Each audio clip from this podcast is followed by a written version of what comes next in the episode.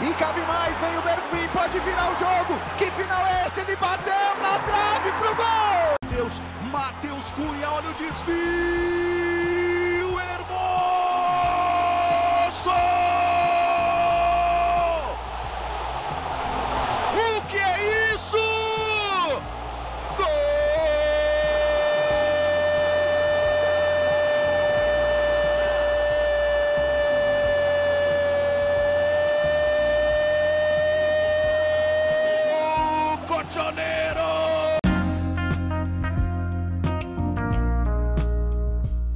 Fala galera, bom dia, boa tarde, boa noite. Não sei que horas que você está escutando esse episódio, mas seja bem-vindo a mais uma edição do podcast Febre de Futebol. Tô aqui com o Suartes, fala Suartes. E aí gente, tudo bem? Boa noite. Sempre um prazer estar aqui com vocês. E com o Luquinha, fala Luquinhas. Fala, fala André, fala Gui, fala pessoal, mais uma juntos aí, bora falar de futebol. Ô Luquinhas, estamos gravando aqui durante o jogo do Brasil contra o Equador, né? Quero aproveitar a deixa para falar o feedback do, da sua informação semana passada. Um dos nossos ouvintes, também conhecido como meu pai, Fernando Sampaio, falou que você falou do Falcão, Cerezo e do Zico e esqueceu do Sócrates, pô. Pô, com certeza, né? Com certeza. Também o xingo, xingo merecido, merecido esse aí. Pois é, o cara jogou demais. Mas enfim, bora que tem Grande muita abraço aí pro. André Pai. Nunca, nunca houve mais sabedoria nesse, nesse podcast. É, temos muito mercado aqui pra falar e muita coisa dos jogos também, que rolou muito jogo desde o último podcast que gravamos, né? Vamos começar pela Inglaterra, que vai ser mais rápido. O tema do podcast, porque aconteceu muito isso nesse, nesses jogos, é o jogo só acaba quando termina. Uma, uma frase completamente original, né? E começa aí, Suartes, com o seu time.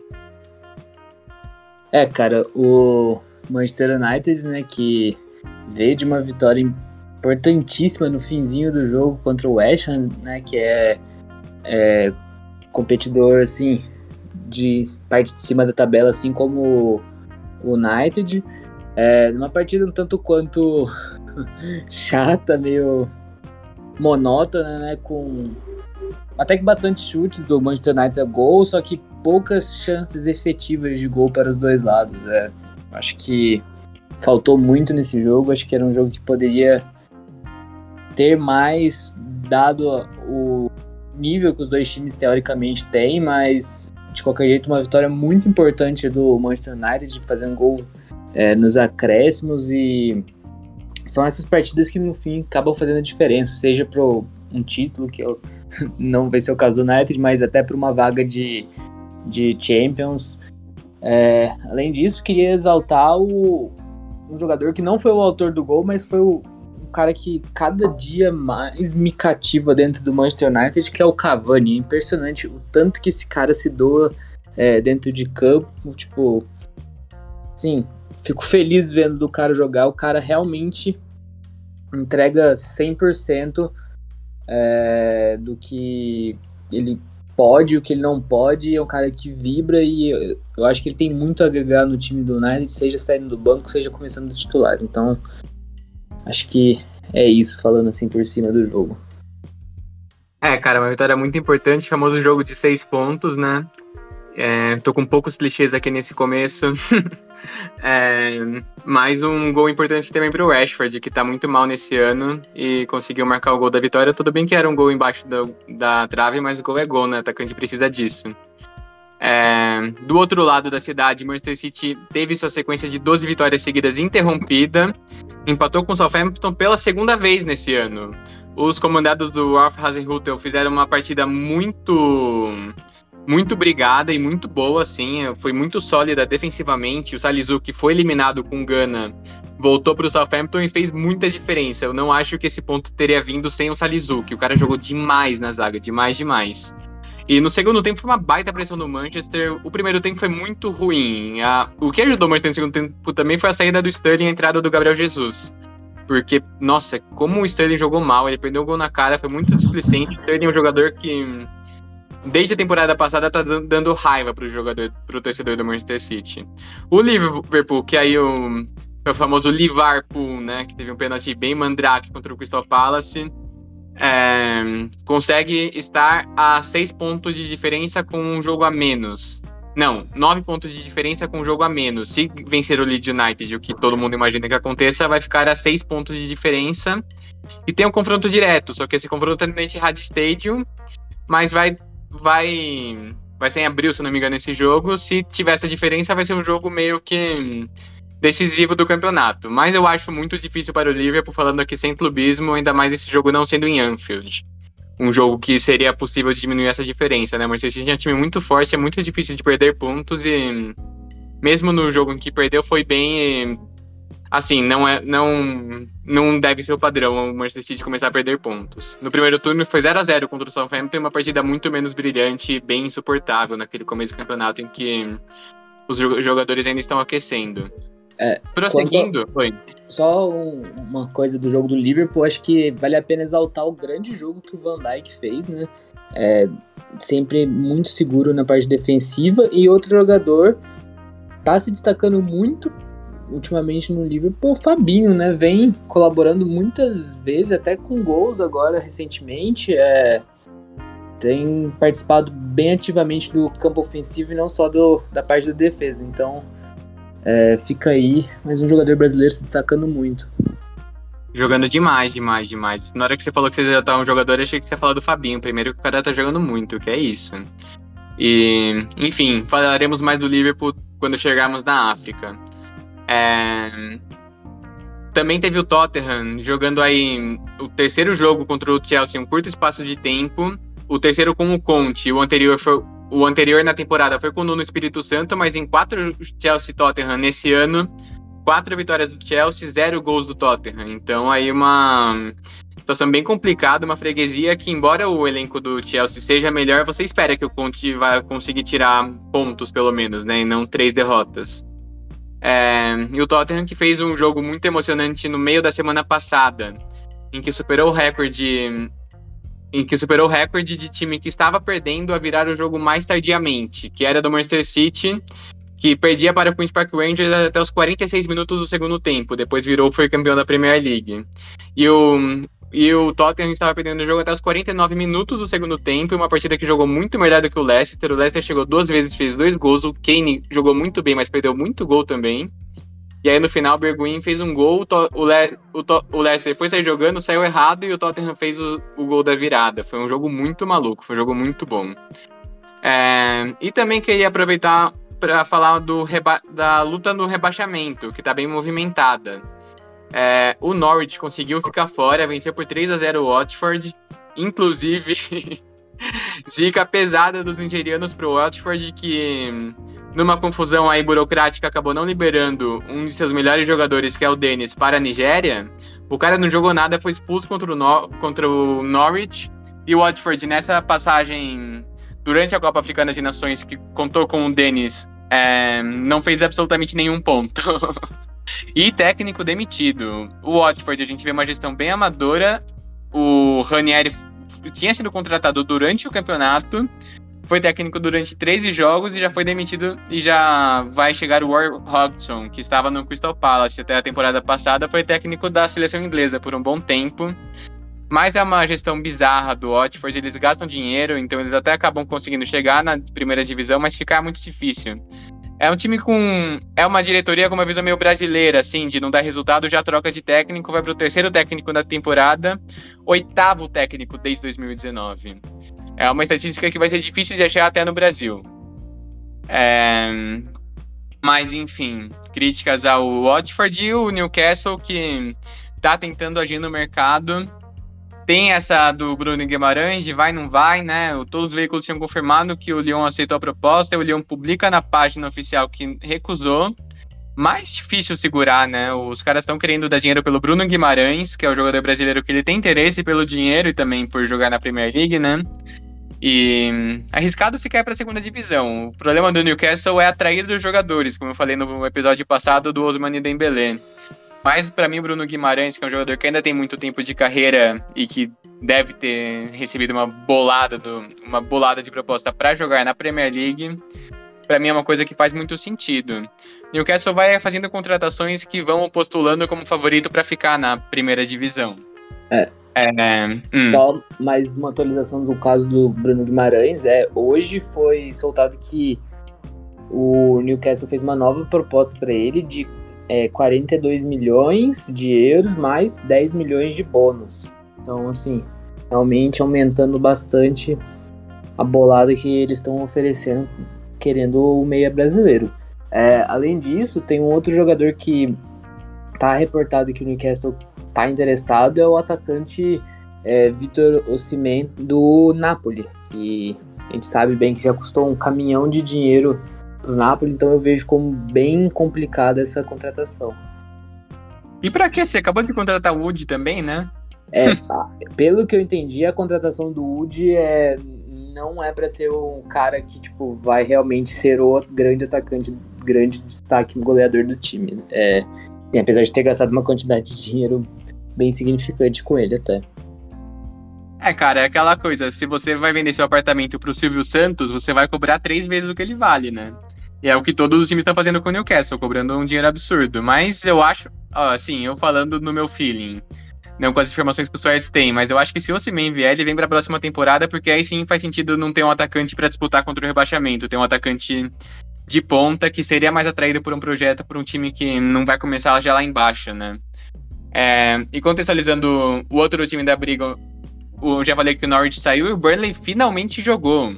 O Burnley que tem apenas 18 rodadas, embora já estejamos na 23ª. Cinco jogos é um mês de jogo. É, jogo mu é muito, muito, muito jogo. São 15 pontos em disputa. O Burnley que é o lanterna, mas conseguiu arrancar um empate com o Arsenal. E uma partida em que o Arsenal perdeu muitos gols, o Burnley conseguiu se fechar muito bem. E o Burnley que sempre consegue se salvar, né? Mas nessa tá ficando difícil, nessa tá ficando complicado. Vamos ver o que ele vai fazer com esses jogos em compensação. Vale, vale lembrar que um dos jogos adiados do Burnley não é nem por Covid, é por neve, né? Os caras têm jogo adiado por tudo também. é, e também um pouquinho acima dos dois, tem dois times assim mais fortes que estão que, se esforçando para brigar, que é o Everton, que perdeu para Aston Villa, e o Leeds United, que tá oscilando bastante. Ele parece que vai, mas aí tem uma sequência de derrotas bizarra. Inclusive foi o Leeds United que conseguiu perder para o Newcastle, um baita frango do goleiro Meslier 1 a 0 para o Newcastle. Mas eu acho que vai acabar sendo Watford, Watford, Norwich e Burnley. Eu acho muito difícil sair disso com o dinheiro que o Newcastle está gastando.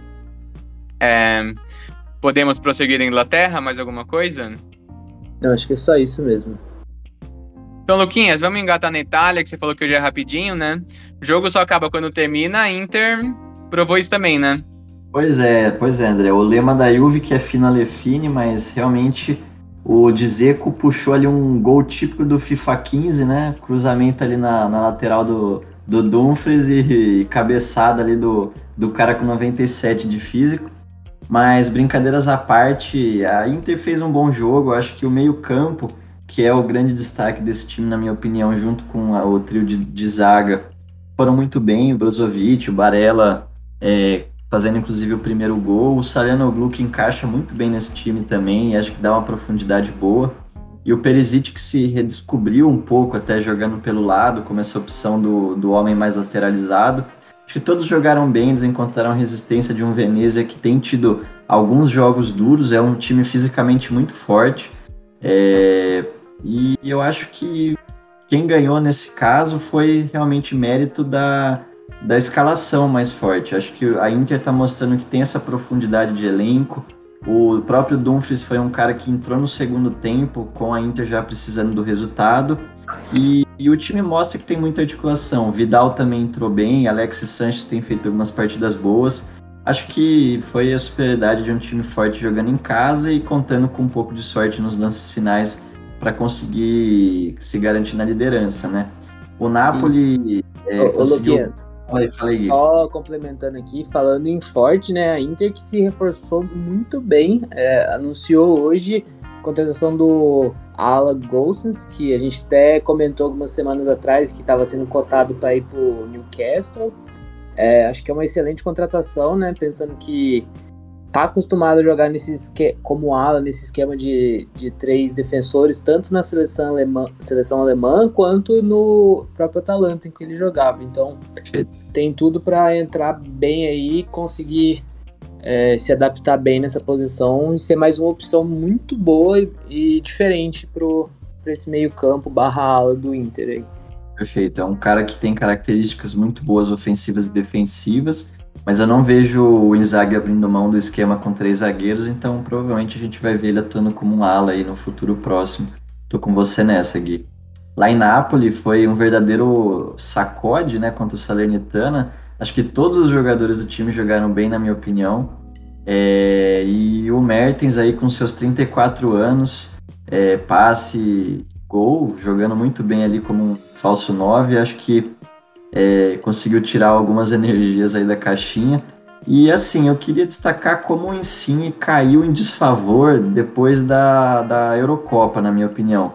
Ele foi um jogador que foi muito importante naquela conquista, foi bastante elogiado. A gente sabe que a Itália carece de verdadeiros talentos e até por isso o nome dele apareceu mais forte.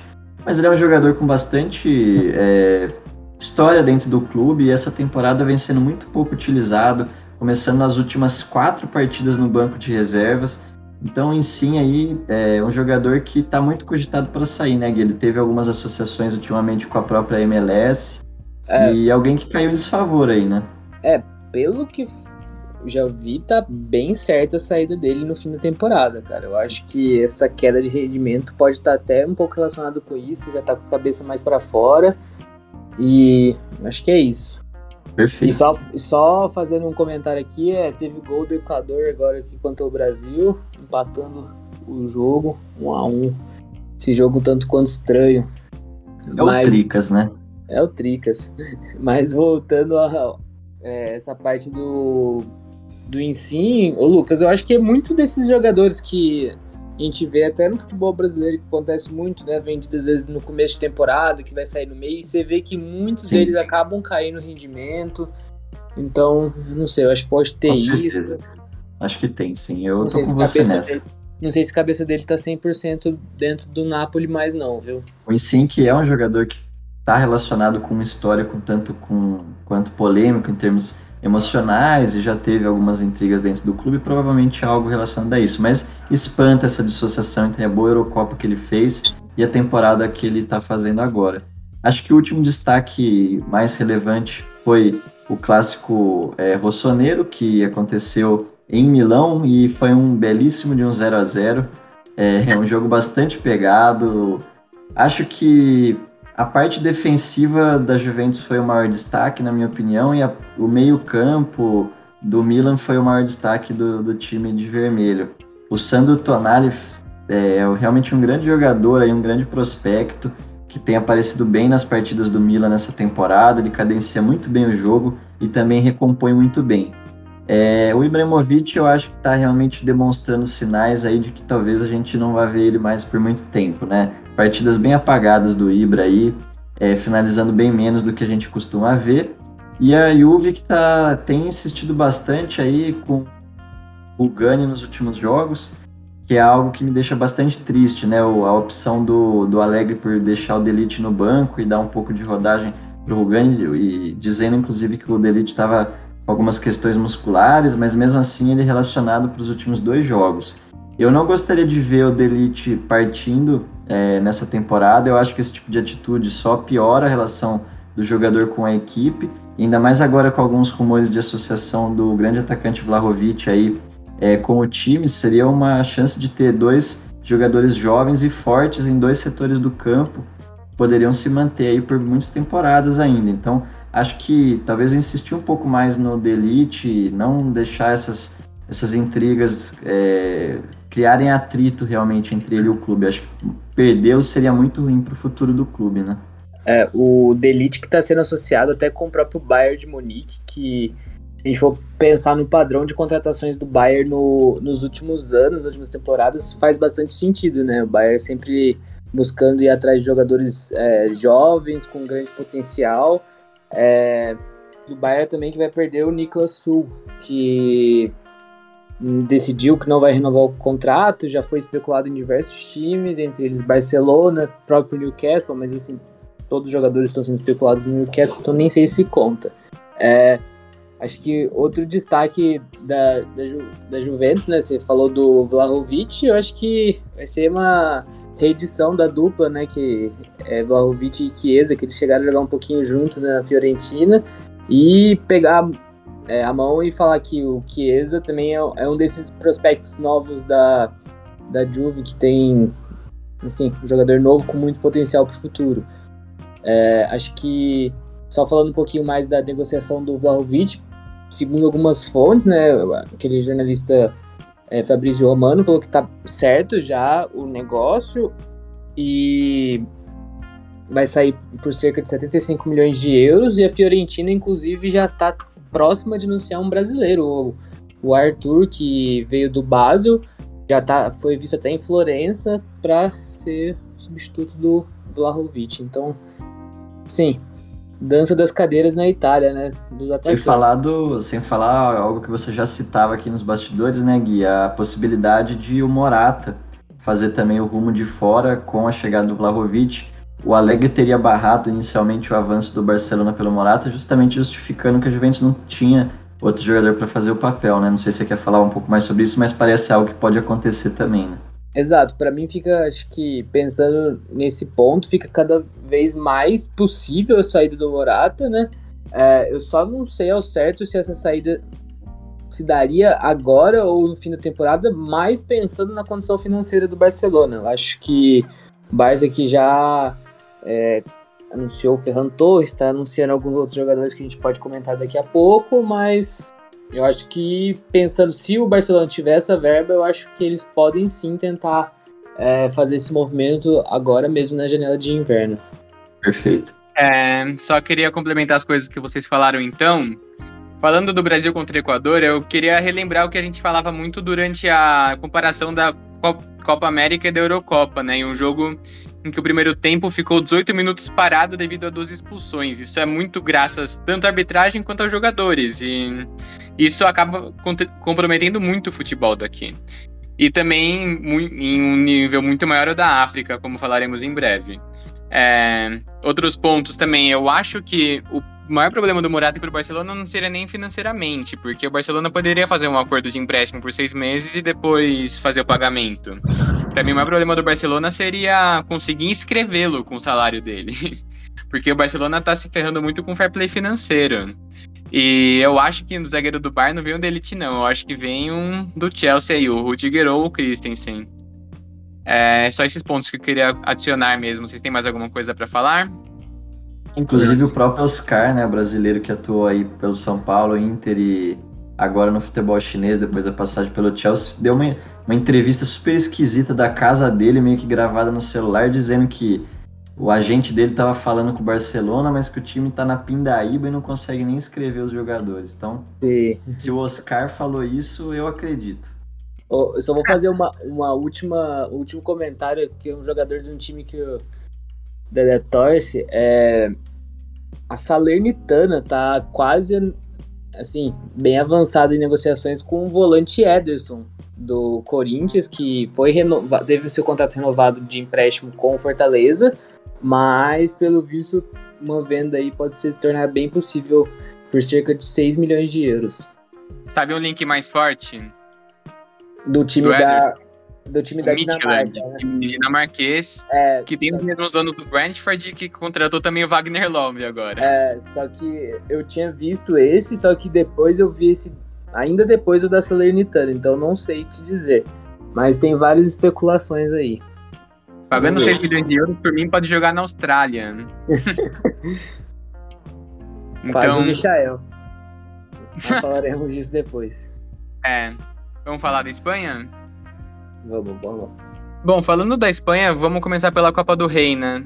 Em que realmente o tema desse desse clichê de jogo só acaba termina quando termina valeu muito, né? Um jogo em que o Barcelona e o Bilbao empataram 2 a 2 na, no tempo normal, sendo que o, o Bilbao faz 2 a 1 aos 41 do segundo tempo, ainda dá tempo do Barcelona empatar com uma assistência do, do Daniel Alves aos 45 do segundo tempo. Aí na prorrogação acaba dando é, Bilbao num pênalti convertido pelo Muniain, que foi o grande nome da partida. Nessa partida, queria destacar também individualmente o Ferran Torres, que já começou com tudo, já começou mostrando todo o seu futebol, fez um belo gol nesse jogo contra o Atlético Bilbao. E no, no final de semana, em um jogo nada brilhante, o Barcelona consegue vencer com o gol do Frank de Jong e o Alavés. No outro lado da, da Espanha, o maior rival, o Real Madrid, pegou duas vezes o Elche, né, Suertes? Isso aí, o Elche que acabou complicando pro Real Madrid, né, no último jogo, um empate 2 a 2 um jogo bem... Jogos, né? É, jogos bem difíceis, né? Mas jogo truncado que esse último, inclusive, o Real Madrid foi conseguir fazer o gol de empate somente aos 92 minutos do, de jogo, com um gol do Éder Militão, né? Mas. Vinícius. Oi? Cruzamento do Vinícius. Sim, sim. É... Sim, eu acho que mostra que o Real Madrid talvez tenha perdido um pouco o gás que tá, assim. É, eu acho que a gente pode ver um pouco o Benzema é, sentindo a parte física, ele que chegou a ser substituído até por, por meio que cansaço, talvez um, uma sobrecarga física. É, também não é de menos, né? O cara tem 34 anos de idade. E assim, eu acho que é abrir o olho para essa situação para não deixar o gás acabar, porque acho que a gente até pode passar para o próximo assunto, que é o Sevilha, né? Porque o Sevilha tá acordadíssimo atrás, né?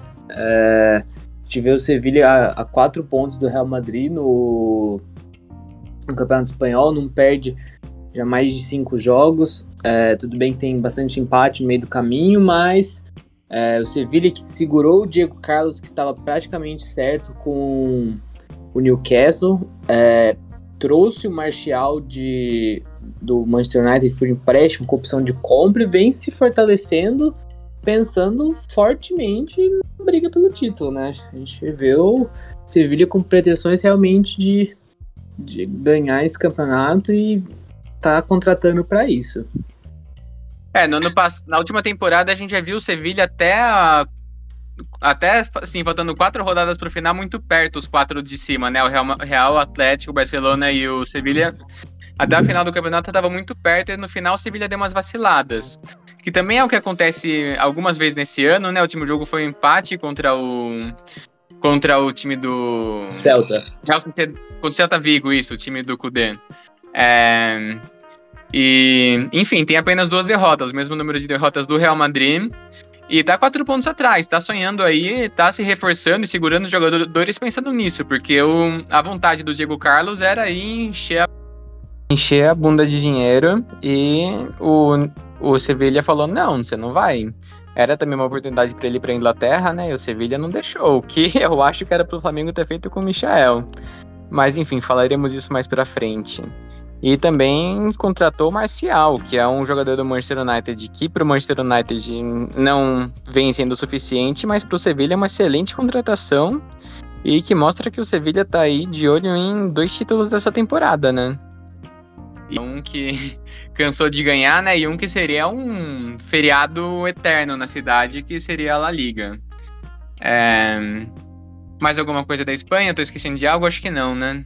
Eu acho que só para dizer. Né, ah, o Atlético Madrid. É, Atlético Madrid, Atlético Madrid. Foi um excelente resultado para o Atlético Madrid, uma virada incrível, é, com gols aos 90 e aos 93 minutos de jogo. É, acho que destaque, a gente pode destacar o, o Corrêa, que vem sendo um dos grandes jogadores do time, né? Que é um dos poucos que está sendo poupado pela torcida. E uma, mais uma boa partida do, do Matheus Cunha, né? Participando, fazendo gol. É, dando assistência.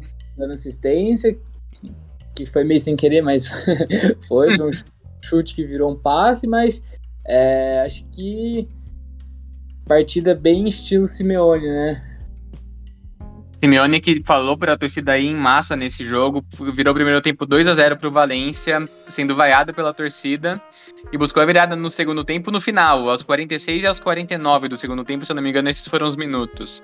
Foi bem no final mesmo e uma, um jogo heróico aí a recorrer a melhor jogador da temporada do Atlético Madrid até agora. Com certeza. A gente já vinha destacando ele desde o começo da rodada. A gente vê aí o Betis mantendo fôlego também, se segurando cinco pontos na frente na zona da Champions League. O Raio Valencano perdendo fôlego. O Real Sociedad recuperando fôlego, voltando a vencer jogos e Vila Real é, se recuperando na temporada, né? Então, uma temporada bem interessante na La Liga, com altos e baixos e... Enfim, eu acho difícil... A, a gente vê na Espanha, para mim, é uma situação parecida com a Inglaterra, devido às proporções. Assim, a gente vê o Sevilla se aproximando do Real Madrid, assim como o Liverpool se aproxima do Manchester City, mas eu acho que vai acabar dando Manchester City e Real Madrid. Eu acho muito difícil não dar isso. Mas legal, legal ver um time não tão forte da Espanha lutando pelo título. É, podemos seguir? Bora. Então bora pra África. Bom, agora vamos dar um pulo na África, que hoje vai ser um pouquinho mais longo, porque aconteceram duas coisas. Aconteceu tanto as oitavas de final quanto o sorteio para a Copa do, das eliminatórias para a Copa do Mundo, os jogos que valerão vaga na Copa do Mundo. É, começando pela Copa Africana das Nações, as quartas de final serão Gâmbia contra o país da casa Camarões, Egito contra Marrocos, Burkina Faso contra Tunísia e Senegal contra Guiné Equatorial. É, a gente viu também nisso que eu, que eu falei dos bastidores atrapalharem muito os jogos na América do, na América do Sul. É, um time indo sem goleiro para o jogo por causa de Covid, assim, uma situação muito complicada em que até o isolamento dele era um pouco questionado e tal. É, e mesmo assim foi um jogo heróico de Comores e que Comores perdeu apenas por 2 a 1 é, Conseguiu lutar até o final e teve um expulso logo no começo do jogo ainda. Tava, sem, tava com um jogador de linha no gol, com 7 minutos ficou com um a menos e mesmo assim conseguiu lutar até o final.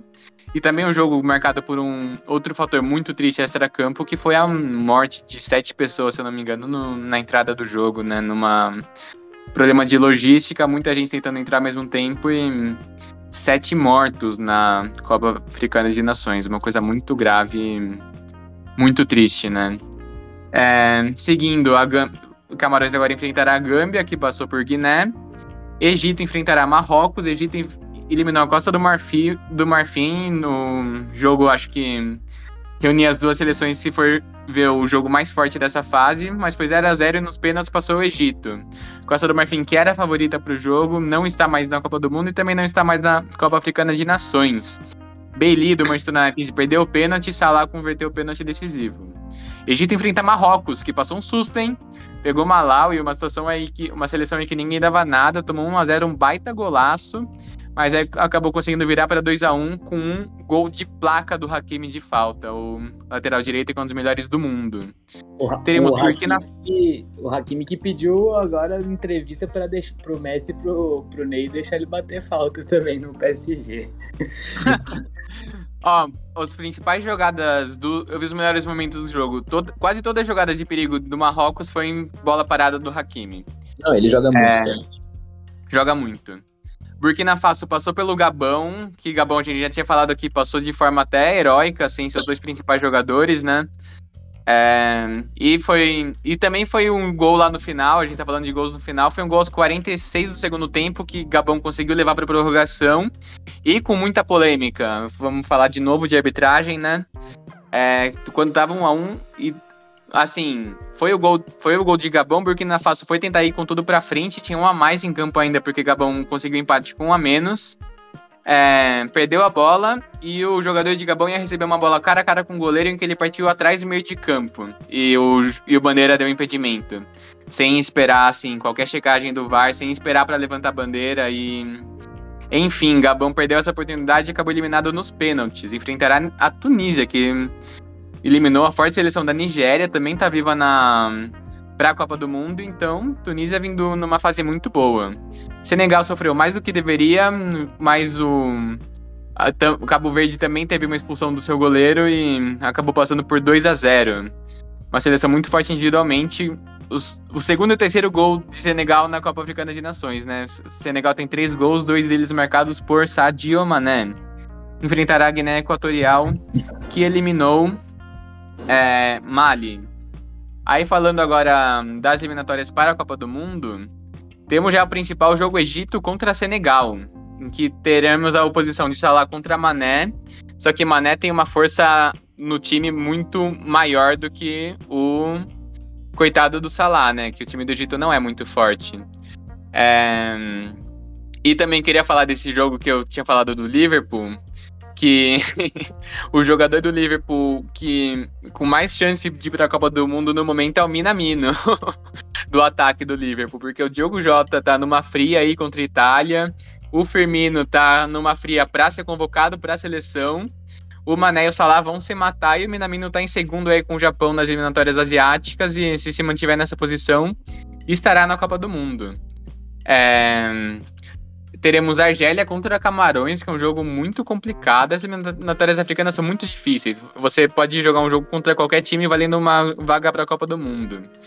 E, nossa, a Argélia numa fase muito ruim, esse jogo caiu, não... vai ser difícil para Argélia, que é o time melhor do que Camarões, mas, nossa, difícil.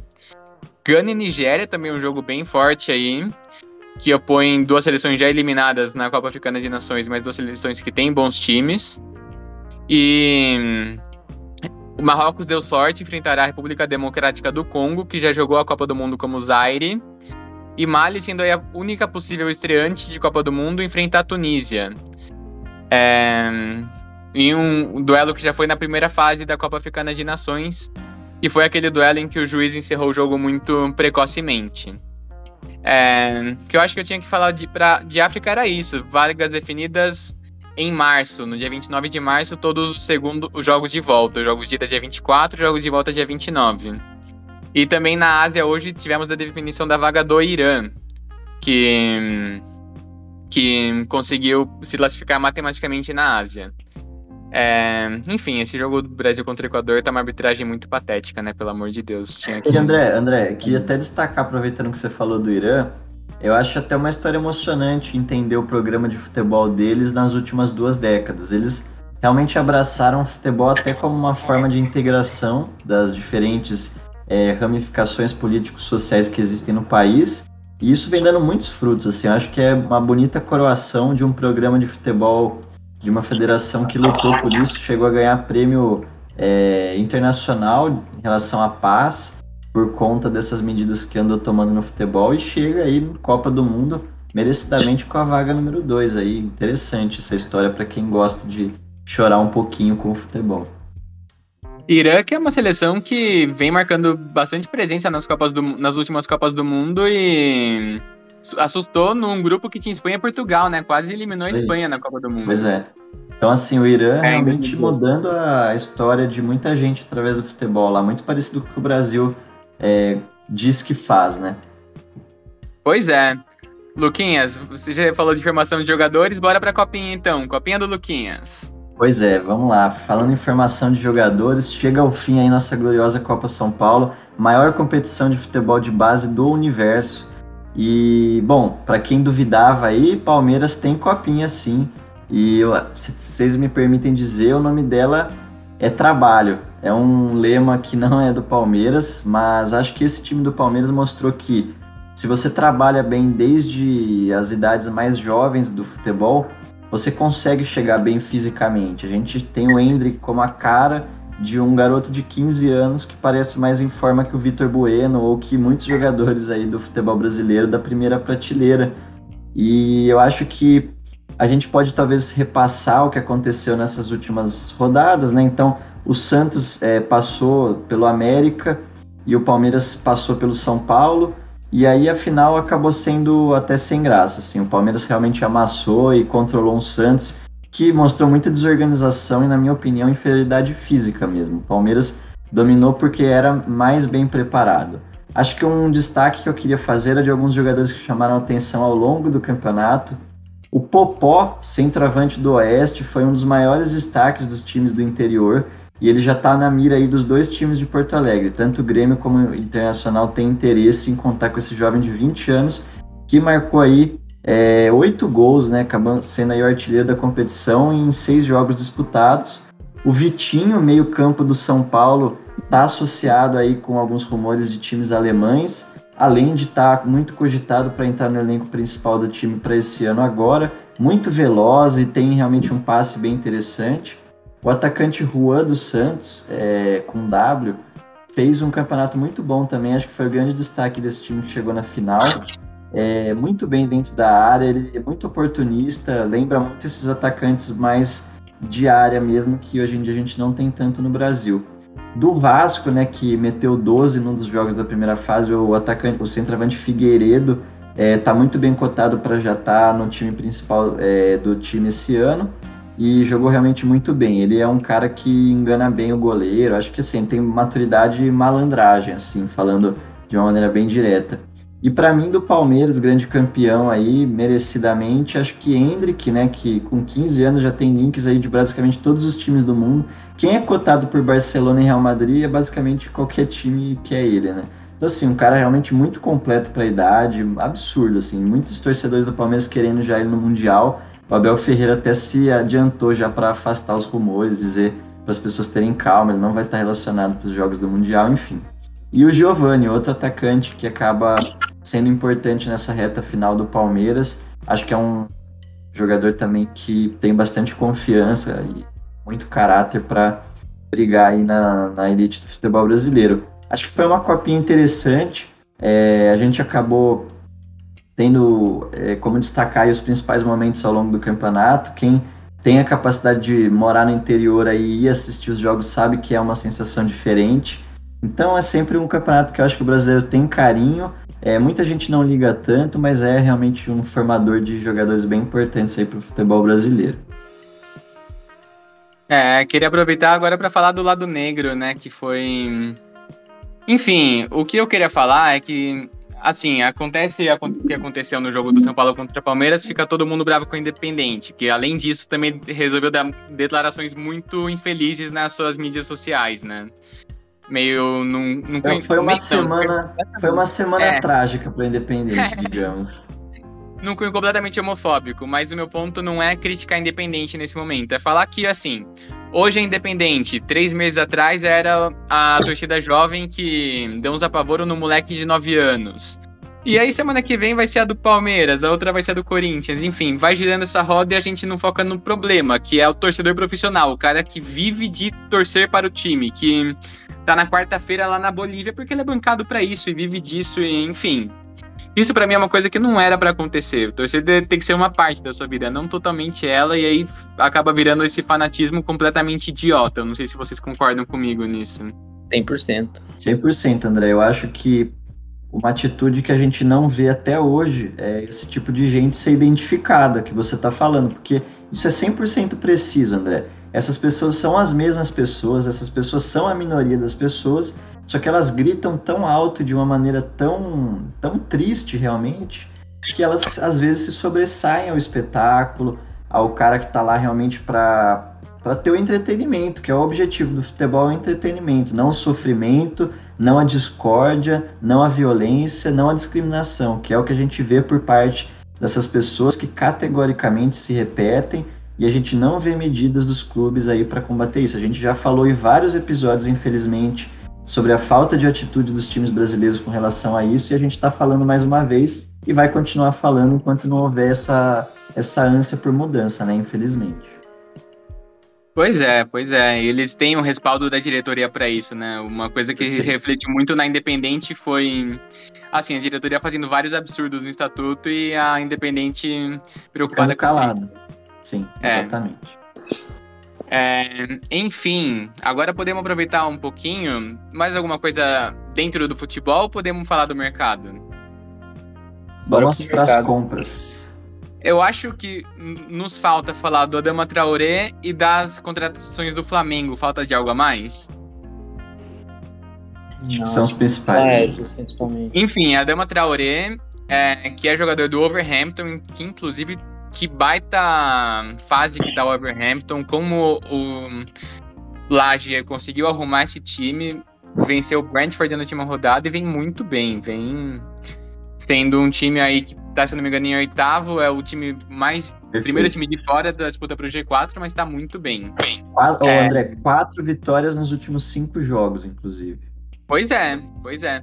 Quem não está bem é o Adama Traoré, que tem um gol em 20 jogos e zero assistências. É um cara assim, ruim, ruim, ruim. O cara tem, é forte, ele corre e só. Ele não consegue driblar, ele não parece consegue Parece até um grande meme, né, André? Ele parece o Daronco jogando futebol, velho. É, o Del Daronco jogando futebol. Tipo, é, é, chato de jogar contra ele, porque ele ganha na velocidade, ele ganha na força, só que ele chega no fundo e não sabe o que fazer, porque ele é muito ruim. Perfeito.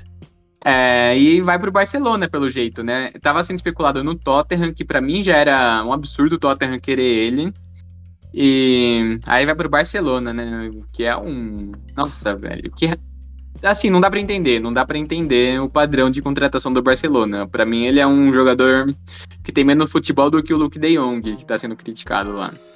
E 33 milhões de euros, fala, Luquinhas. E o mais, o mais estranho, André, é justamente a contradição da diretoria em dizer que o momento é ruim. A gente ouve até de pessoas fora do clube que ele não consegue inscrever jogadores, que essa é uma das grandes dificuldades. Então a gente até cogitou que talvez houvesse maneiras de contornar um pouco a falta de dinheiro imediato, talvez emprestar alguns jogadores, mas que isso não estaria sendo possível justamente pela dificuldade em inscrever jogadores. E aí você traz um jogador estrangeiro para um, com características que não complementam bem o estilo de jogo, com uma técnica duvidosa, numa posição que talvez não seja a que o time mais precisa para se consolidar. Então, assim, realmente um rumor que faz questionar um pouco né, a, a visão da diretoria.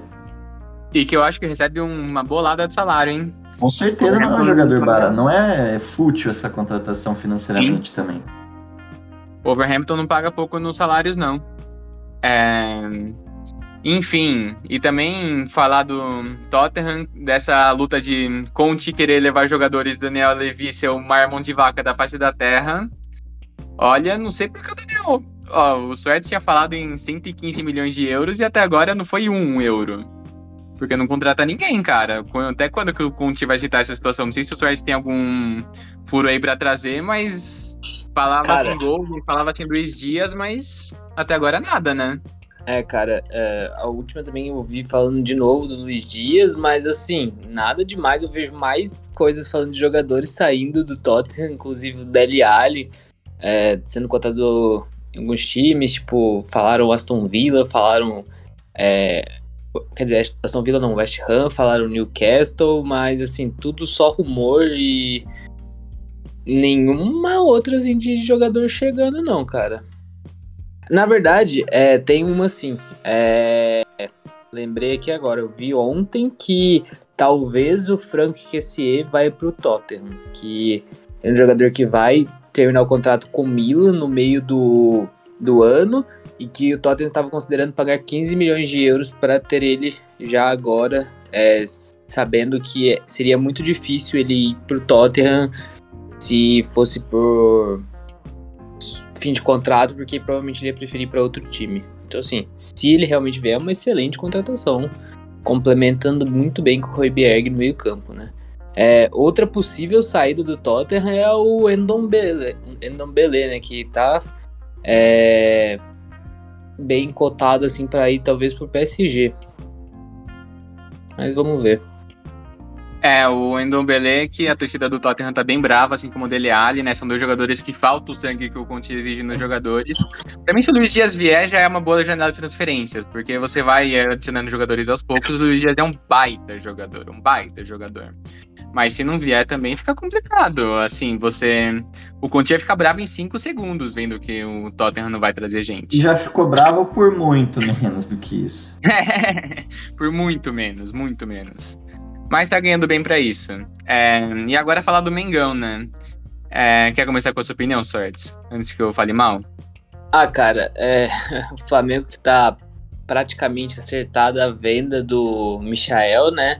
Uma bagatela de 8,4 milhões de euros, que dá cerca de 46 milhões de reais. A gente já chegou a falar disso semana passada, né? Que virou uma novela e até hoje não não se afirmou, mas pelo visto hoje avançou e realmente vai acontecer. É uma saída tanto quanto complicada, né? Ele foi um jogador muito importante para o Flamengo na temporada passada e hoje mesmo foi noticiado que Marinho acertou a ida para o Flamengo, né? Flamengo pagando cerca de 1,5 milhões de dólares para ele, para ele ir para o clube. É, ele que é um jogador bem mais velho, 31 anos. É, minha opinião sobre é que ele e o Michael não são complementares. Eu acho que o, o Marinho é, entra muito mais pro lugar do Kennedy do que o Michael, porque o Michael é muito mais pro lado esquerdo do campo, o Marinho pro lado direito. É, pensando na composição do elenco e quanto o Flamengo fica desfalcado durante todo o ano, eu acho que a contratação do Marinho é bem válida. Ele que teve uma temporada abaixo na temporada passada, mas é um jogador que já mostrou no Santos potencial, principalmente há duas temporadas, né? Foi, foi até o considerado o melhor jogador da Libertadores.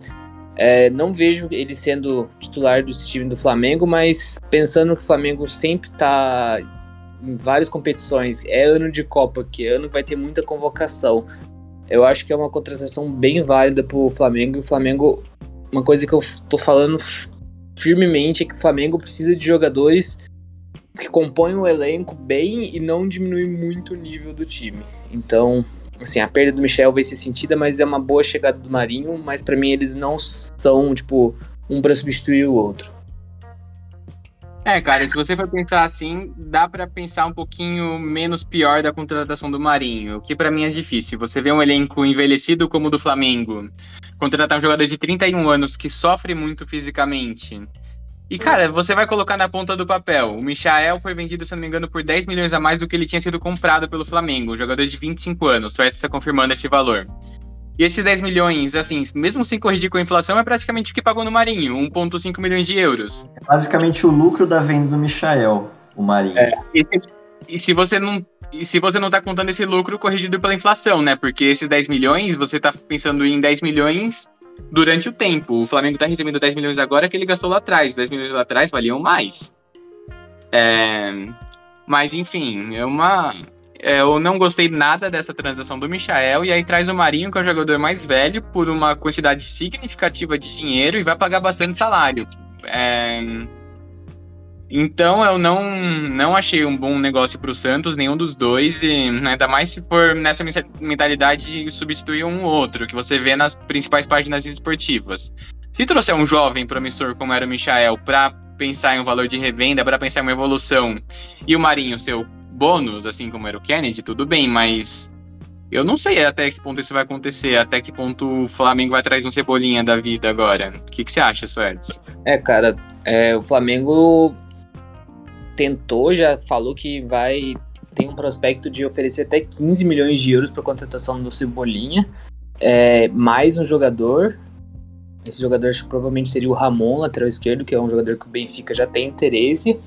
Mas eu acho que o ponto dessa negociação com o Cebolinha, o ponto mais difícil seria o próprio Cebolinha, porque pelo visto, foi noticiado, o, a saída do Jorge Jesus está trazendo novas oportunidades para o Cebolinha dentro do, dentro do Benfica, ou seja, Jesus fudendo a gente duas vezes. é, e o outro ponto é que ele tem o desejo de pelo menos terminar a temporada é, no Benfica. Aí agora olhando do ponto de vista do Benfica, o Benfica planeja pelo menos vender ele por 20 milhões de euros, que foi a bagatela que eles pagaram. Então, é, eu não sei se o, o, molde de negócio do Flamengo é, vender tipo um jogador mais 15 milhões de euros vai ser uma coisa que realmente vai atrair o Benfica. É, cara, é complicado. A gestão do Benfica é patética, mas nem tanto, né? É, pra deixar um negócio fácil desse pro Flamengo. O Flamengo também acha que, sei lá, tá jogando o Brasfoot, que é fácil de negociação. Não, mas seria, é. uma, seria uma excelente contratação se fizesse nesse molde. Não, seria, óbvio que seria, mas ninguém vai aceitar nesse molde. Esse é meu ponto. Só complementando do Luiz Dias, segundo o jornal português A Bola, o Luiz Dias, e eu concordo com o Luiz Dias, acha que pode jogar em lugares melhores do que o Tottenham. O cara joga muita bola. Para mim, o cara pode jogar facilmente um Liverpool da vida. O cara é muito bom. O Manchester City da vida até. É... Enfim. Mais alguma coisa para o programa de hoje? Acho que é isso só. Então, valeu, Suertes. Valeu, gente. Até mais. Foi um prazer gravar esse podcast aqui e até semana que vem. Valeu, Luquinhas. Obrigado, obrigado, Gui, obrigado, André, todo mundo que ouviu até o final aí. Tamo junto de coração. Bora aí. Obrigado aí, a nossa audiência. É sempre uma honra estar com vocês. Beijão. Falou. Falou.